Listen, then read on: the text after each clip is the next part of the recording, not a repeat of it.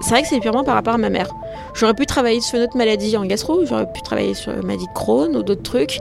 Mais c'est vrai que quand j'ai vu que je pouvais avoir ce stage sur le cancer associé à la maladie cœliaque, je me suis dit, bah, c'est plus un signe, fais ça.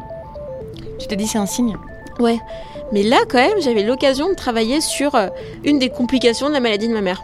Du coup, euh, je me suis dit, bah, c'est ça. Faut que tu fasses ça. Ouais, Sophia, je suis en bas. Ok, merci. Sophia, 25 ans, master en sciences du médicament, parcours TERV, toxicologie humaine, évaluation des risques et vigilance. Bonjour Sophia. Ça va? Il fait hyper chaud. Ouais. Donc si ça te dit, on y va. Du coup, j'ai déjà donné ton nom, donc tout va bien et, euh, et voilà. Super, merci beaucoup. Il n'y a pas de quoi. Je la retrouve dans le 15e arrondissement de Paris, sur le toit de l'Institut Imagine, l'Institut des maladies génétiques, où elle fait ses recherches pour sa thèse. Bonjour.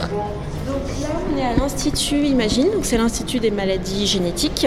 Donc on travaille énormément en collaboration avec les médecins. Au rez-de-chaussée, généralement vous avez les consultations des généticiens. Et nous, à partir du deuxième étage, on est les équipes de recherche. Et donc toi, tu travailles sur quoi? Euh, moi je travaille, donc je suis dans l'équipe d'immunité intestinale. Donc on travaille sur tout ce qui est gastro, etc. On peut aller voir ton labo? Oui. Et y aller? Mm. Vas-y. Je suis née à Alger, euh, donc en, en Algérie. Et en fait, mon père est venu en France euh, euh, poursuivre des études. Et donc, du coup, ma mère et moi, on est venus avec lui. Donc, il a passé le concours de l'ENA. Et il l'a eu. Donc, en fait, on est resté plus longtemps que prévu. Et donc, après, j'ai eu un parcours. Mes parents étaient très stricts avec moi, parce que j'étais la première. Beaucoup moins avec mes petites sœurs. Mais je pense que c'est le jeu de tous les aînés. Ils étaient comment avec toi, tes parents, quand tu dis qu'ils étaient hyper stricts? Ah bah j'avais peur de leur montrer si j'avais en dessous de 8 sur 10, tu vois, ou, ou il fallait pas que j'ai en dessous de 16 sur 20. Pour moi c'était un échec.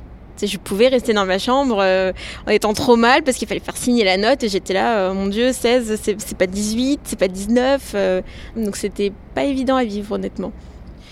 Donc après j'ai fait S parce que quand j'étais en troisième au collège, à Nice, quand je suis partie en vacances, j'ai rencontré une femme qui travaillait à L'Oréal. Et elle avait son labo chez elle. Et, euh, et donc en fait ça m'a trop donné envie. Et je me suis dit que moi ce qui m'intéresserait c'était de faire les trucs. Créer les crèmes en fait. Donc moi je voulais créer mes choses à moi. Euh, et en- donc en cosméto. Moi je m'étais dit bah c'est la chimie qu'il faut que je fasse. Et en fait on m'a dit bah non, le mieux c'est d'être pharmacien. Bah ok on va faire pharma, donc on va faire le concours. Oh là là, ces grands couloirs. Ouais, Euh, on est tout au bout là. Là, il y a marqué interaction of the intestinal epithelium and the immune system. C'est ça, c'est moi. Donc dans la pièce de microbiologie, donc c'est là où en fait on va faire grossir euh, nos bactéries. Donc du coup c'est plein de petites Là, je vois étapes. des, des mixtures qui, qui s'agitent là. Ouais, bah ça c'est mes, c'est mes bactéries. Là on fait une grosse production, ce qu'on appelle des maxi prep. Et Ah oui, là, c'est des gros bouillons jaunes. bah, moi, c'est- en fait exactement, j'ai des petits et des gros. Mais attends, si t'arrêtes le truc, ça va pas tout faire rater Non, non, non, c'est sur la nuit. Là, on commence à voir que c'est un peu trouble. C'est les bactéries qui commencent à pousser. Donc, j'essaye de faire pousser des bactéries qui ont incorporé le gène qui m'intéresse avec la mutation ou pas. Donc, ça, c'est différent d'un incubateur. Ça, tu les laisses toute la nuit. Ouais. Et En toi, quand tu rentres chez toi, tu penses la nuit Non, je pense le lendemain en me disant est-ce que ça a poussé, est-ce que ça a marché, est-ce que euh, je vais, quand je vais séquencer, j'aurai les choses dedans ou pas.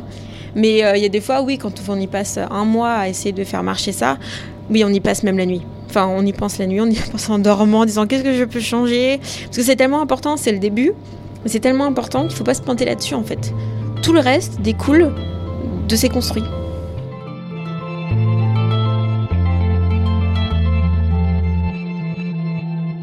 Comment ça se passe? Comment tu changes au fur et à mesure de ces années? Comment ça se passe tes années en pharmacie? Ce qui était pas mal, c'est qu'en deuxième année, on avait des conférences, surtout au premier semestre, avec euh, les différents types de masters qu'on pouvait faire et les différents métiers possibles euh, de la pharmacie. Et euh, donc, j'attendais avec impatience celle sur la cosmétique et elle est arrivée. Et j'ai détesté.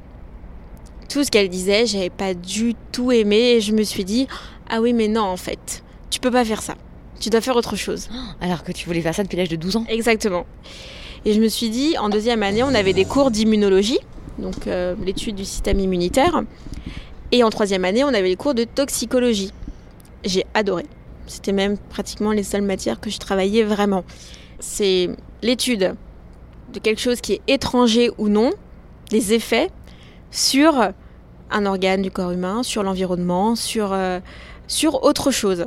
Donc les effets toxiques. Donc ce qui était super intéressant aussi, c'était les cours dessus, sur comment on évalue un médicament, par exemple, comment on évalue si oui ou non il est toxique? Et là, je me suis dit, bah, c'est simple, en fait, c'est ce que tu veux faire. Tu veux faire de l'évaluation de sécurité. Et donc, euh, bah, j'ai continué. Et puis, arrivé à la cinquième année, en pharma, on est à l'hôpital le matin, et l'après-midi, on est en cours. Et donc, euh, moi, j'étais à Necker, et je suis allée en gastro. J'ai adoré. J'ai vraiment adoré. Je pensais pas, à la fin, j'ai fini mon stage en disant, je pensais pas que le caca me ferait autant d'effets. Attends, on est où là? Dans mon bureau. C'est un bordel, je sais. Tout le monde me le dit. À mon petit étage là, j'ai tout ce qui est café, nuage de lait, euh, le sérum physiologique. Au lieu de prendre des médicaments bêtement, quand on a un rhume, etc., bah, si on prend du sérum physiologique tout de suite dès le départ, comme on fait pour les bébés, bah, ça marche. Donc là, on a notre bouffe. Là, c'est mon pote euh, qui a mis ses petits jouets. Et là, c'est euh, vraiment euh, tout ce dont j'ai besoin à l'heure actuelle. Tout est à portée de main. Avec aussi toutes mes tasses de café. Là, j'ai mon chocolat noir et mes brownies. C'est vraiment un bordel monstre, hein, je sais, tout le monde me le dit. Mais c'est un bordel organisé. Je sais où se trouve chaque chose. Si les gens changent quoi que ce soit, c'est fini. Franchement, au départ, je me suis dit, oh là là, tu vas aller en gastro, oh mon dieu, mais quelle horreur. Mais vraiment, c'est la gastro, quoi. En fait, c'était génial. Pourquoi c'est dégueulasse la gastro? Non, c'est pas que c'est dégueulasse, mais bon, quand on pense à gastro, on pense à la maladie. Quand on a la gastro, donc on pense à diarrhée, on pense à vomissement, on pense à. Alors qu'en fait, il y a c'est pas que ça, c'est d'autres maladies qui sont vraiment plus ou moins très graves. Vous avez les, euh, les maladies inflammatoires de l'intestin, donc euh, ça implique le système immunitaire, donc c'est de l'immunologie. Donc qui dit travail quand on fait de la toxicologie. Et en même temps, ma mère été diagnostiquée très tard maladie cœliaque. Donc la maladie cœliaque, ce sont euh, des patients qui sont intolérants au gluten. Donc gluten qui est contenu dans les céréales notamment, le blé, l'orge, euh, surtout. Et donc ces patients-là, quand ils mangent du gluten, bah, ils, ont, ils peuvent être anémiés, donc une baisse de l'hémoglobine. Donc ma mère était toute pâle, elle a perdu du poids, euh, diarrhée, euh, mais des grosses. Et c'est presque immédiat. Hein. Vraiment, ils se sentent pas bien. Il y a des ballonnements. ça peut aller assez loin si c'est pas traité. Euh, ma mère, en plus, elle a été diagnostiquée ça. Et donc, euh, bah, ce qui m'intéressait, c'était de travailler sur la maladie cœliaque. Et il s'avère que le labo, bah, c'est un des labos un peu pionniers dans ce domaine-là. Alors, c'est pas la maladie cœliaque en soi, c'est le cancer associé, mais on est obligé de faire la biblio sur la maladie cœliaque, donc du coup, euh, en plus, elle connaît tellement de choses que du coup, euh, c'était trop bien de pouvoir parler avec elle. Enfin, j'avais un spécialiste devant moi et un spécialiste en, enfin, en sciences biologiquement qui pouvait m'expliquer ce qui se passait. Et pas juste, bah c'est simple, c'est le gluten quoi. Donc c'était génial, ça recoupait tout. C'est quoi tes son d'intérêt à part, euh, à part ce que tu fais? Pour une boîte 14,6 PCMV Ma mère dirait rien d'autre.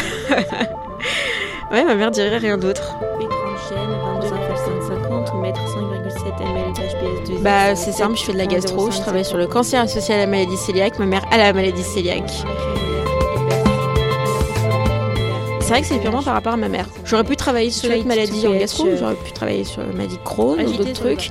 Mais c'est vrai que quand j'ai vu que je pouvais avoir ce stage sur le cancer associé à la maladie cœliaque, je me suis dit, bah, c'est plus un signe, fais ça. Tu te dis, c'est un signe Ouais. Non, j'avoue que je passe ma vie à travailler. Si production de soit bien recouverte, le soir récupération d'argent, conserver.